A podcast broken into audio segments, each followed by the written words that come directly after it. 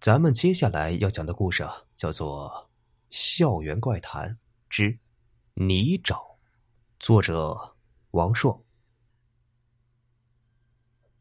我讨厌这个地方，阴郁的天空，死气沉沉的大楼，空旷的街道，路人空洞的眼神，一切都那么让人窒息。然而，我却不得不忍受这一切。由于转校的缘故，我来到了这座城市。这个街区住进了这栋高耸的大楼。关于大楼，我无话可说。那时常在运行途中发出怪响的电梯，以及那无风也会嘎吱作响的走廊窗户，都是无言的注解。我要说的是我的学校，那间位于大楼尽头、遍布铁锈的藩篱之后。一座弥漫着潮湿雾气的女子中学，在学校西侧，树林环绕着一片沼泽，沼泽中覆盖着厚厚的落叶。令人惊奇的是啊，有时候泥浆暗自涌动，那一团团的树叶啊就会慢慢的下沉，仿佛有一只看不见的手将它们拉进了泥潭深处。讨厌的代数课开始的时候。我悄悄的溜出了教室，因为实在受不了代数老师那张河马面孔和黑板上那些莫名其妙的字符重叠在一起的样子。我想，一定没有人注意到我的行踪，因为在这里啊，我毕竟是一个谁也不熟悉的陌生面孔。我漫无目的的在校园中闲逛，不知不觉来到了那片红松树林之间。呼呼的风穿过了林间。吹动松针，吹落松塔，在我听来，无异于美妙的奏鸣曲，比课堂上那些无聊的造舌强上何止百倍啊！喂，有个声音突然叫道，我愣住了，怎么？难道还有人和我一样翘课跑来树林巡游不成吗？转头看去。有个身穿运动服、面色白皙的女孩，不知什么时候来到了我的身旁。她打量着我，新来的转校生，好像没见过你。我盯着她，盘算着是应该老实回答她的问题，还是随便扯一个谎应付一下。因为谁也不知道她是不是那种所谓学生风纪委会里专门拍老师马屁的乖小孩。我吗？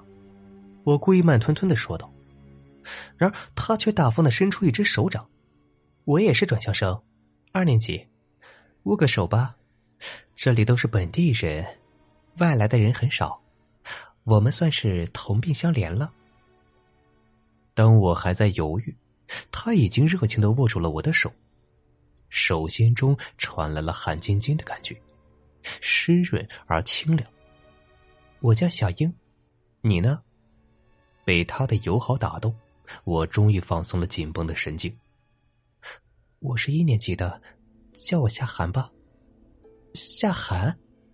哦，我妈说我是在夏季最寒冷的那天出生的，所以就叫这个名字了。那天是不是七月间漫天飞雪？他故作夸张的睁大眼睛。算了，我妈不是窦娥。说小间，两个女生已经形同姐妹般的熟络。你也逃课了？什么课这么没意思啊？我问道。哎，有意思有什么用呢？对了，小英突然说：“我带你去一个有意思的地方吧。”然后不等我回答，她便牵着我的手在树林中小跑起来。当我们气喘吁吁的停下脚步，我发现自己已经身处一个林间沼泽旁边。你看，他急闪着眼睛，兴奋的指着池塘。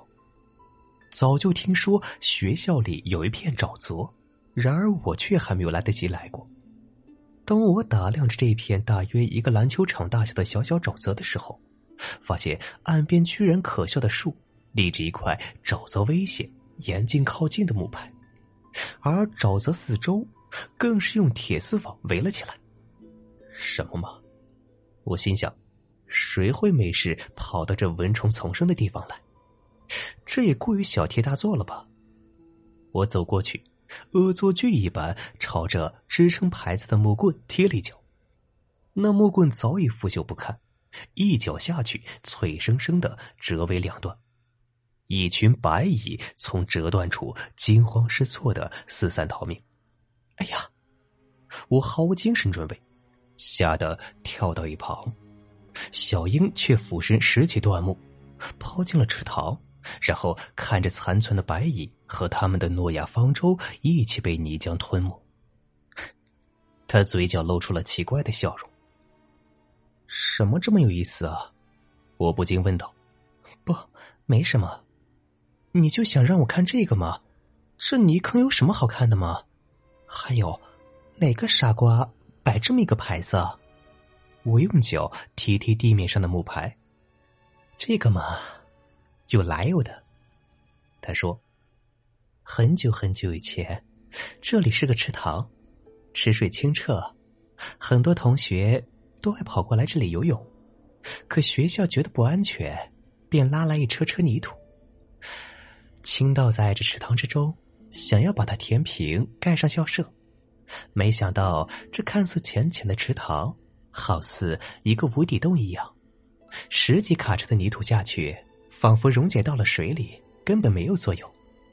最后，勉强成了这副样子，一滩稀泥，根本没办法盖住任何东西。这么离奇啊！那这些铁丝网，我问道。别说了，来，告诉你好玩的在什么地方。他打断我的话，从一棵树后面变魔术一般的找出了几块宽阔的木板，然后用绳子熟练的套在鞋上，冲我挤了挤眼睛。大人们的任务是消灭快乐，而我的使命就是创造快乐。你看，然后他穿着那双木板鞋走进了泥潭之中。由于受力面积增加，人不会下沉。反而是稳稳的站在了湿滑松软的泥浆之上。来呀，他冲我摆手。童心大发的我，于是也效仿着套上木板，亦步亦趋的走进泥潭。真的很稳。来，小英在前面向我招手。看见池塘中央那片土丘了吗？上面长着漂亮的红花，整个学校只有这里才有。于是，我笨拙的追赶着他，朝着土丘走去。就在快接近小樱的时候，脚下木板突然传来了咔咔的声音。我心中一沉，赶忙低头看着双足，蓦然发现那两块垫在足下的承重木板居然齐齐的断裂了。一时间，我身体一晃，脚下顿时失去重心。小英。我慌乱的叫道，然而那个叫小英的女孩此刻正面对着我，露出冰冷的笑容。可算把你等来了。她的声音没有一丝感情，听得我起了一层的鸡皮疙瘩。没空细想她的话，我双手撑在泥浆表面，满手都是污泥。就当我以为自己就这么沉到池底，难堪的死去的时候，我却惊讶的发现，自己竟然没有丝毫下沉的迹象。于是我晃晃悠悠的站直身子，并伸脚甩掉了碍事的木板，尝试着慢慢的朝岸边挪动。成功了，奇迹般的，我居然能够站在泥浆上，而不是下沉。是我体重太轻，还是脚下土质变化了？我来不及多想，一步一步的朝着岸边走去。身后传来了凌厉凄惨的嚎叫声，那叫声充满了绝望。为什么？为什么呀？我忍不住回头看去，见小英的嘴中、眼中、鼻子里源源不断的向外涌着泥浆，那泥浆瞬间将她覆盖包裹，转眼之间已经看不出人形，仿佛只是一团不停扭动的流淌的泥堆。那泥堆最终瘫软在池塘中央，融入泥沼，消失不见了。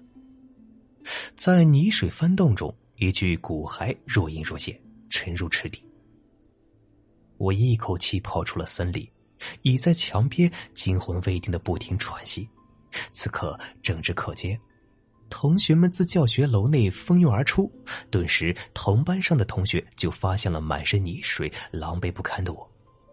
几人围拢过来，惊讶的看着我，有人悄悄的耳语：“他好像去过树林了，看他狼狈的样子，真的很像。”终于，一个脸上布满雀斑的小子同学搭腔问道：“哎，新来的，你，你是去了后面那片树林中的沼泽了吗？”我看了他一眼，用脏手抹了抹满是汗水的额头。你说呢？这鬼地方还有什么地方有这么多泥呀？顿时，人群中爆发出了小声的惊呼：“真的呀！”那人继续问我：“那你见到什什么人了吗？”我吗？我抬起头望了望树林的方向，故作镇定：“人没有遇到，只是一个叫做小英的泥土妖怪。”哎呀！又是一阵惊呼。询问中，我才知道，林中泥沼正是所谓的禁忌之地。学校中一直流传着一个传说：很多年以前，由于学校的疏忽，没有及时在由于施工作业而形成的泥沼周围布置警示，导致一名学生陷入泥沼中窒息而死。而这之后，每学期都会有一个学生在池中溺毙。大家都说那是泥沼中的溺死鬼在寻找替身。后来学校就用铁丝网将那沼泽围拢起来，禁止学生再靠近。这传说在当地学生中一届届口耳相传。可两年前，一个叫小英的外来转校生，由于不知道其中的缘故，失足成为了泥沼中的最后一个牺牲品。大概他也由于不能脱生而焦急不已吧。至于我为什么能够浮于泥水而不下沉，一贯马马虎虎的我完全没有心思去寻找答案。倒是因为此次勇敢的经历，让我在同学之间颇为变成了一个传奇的人物。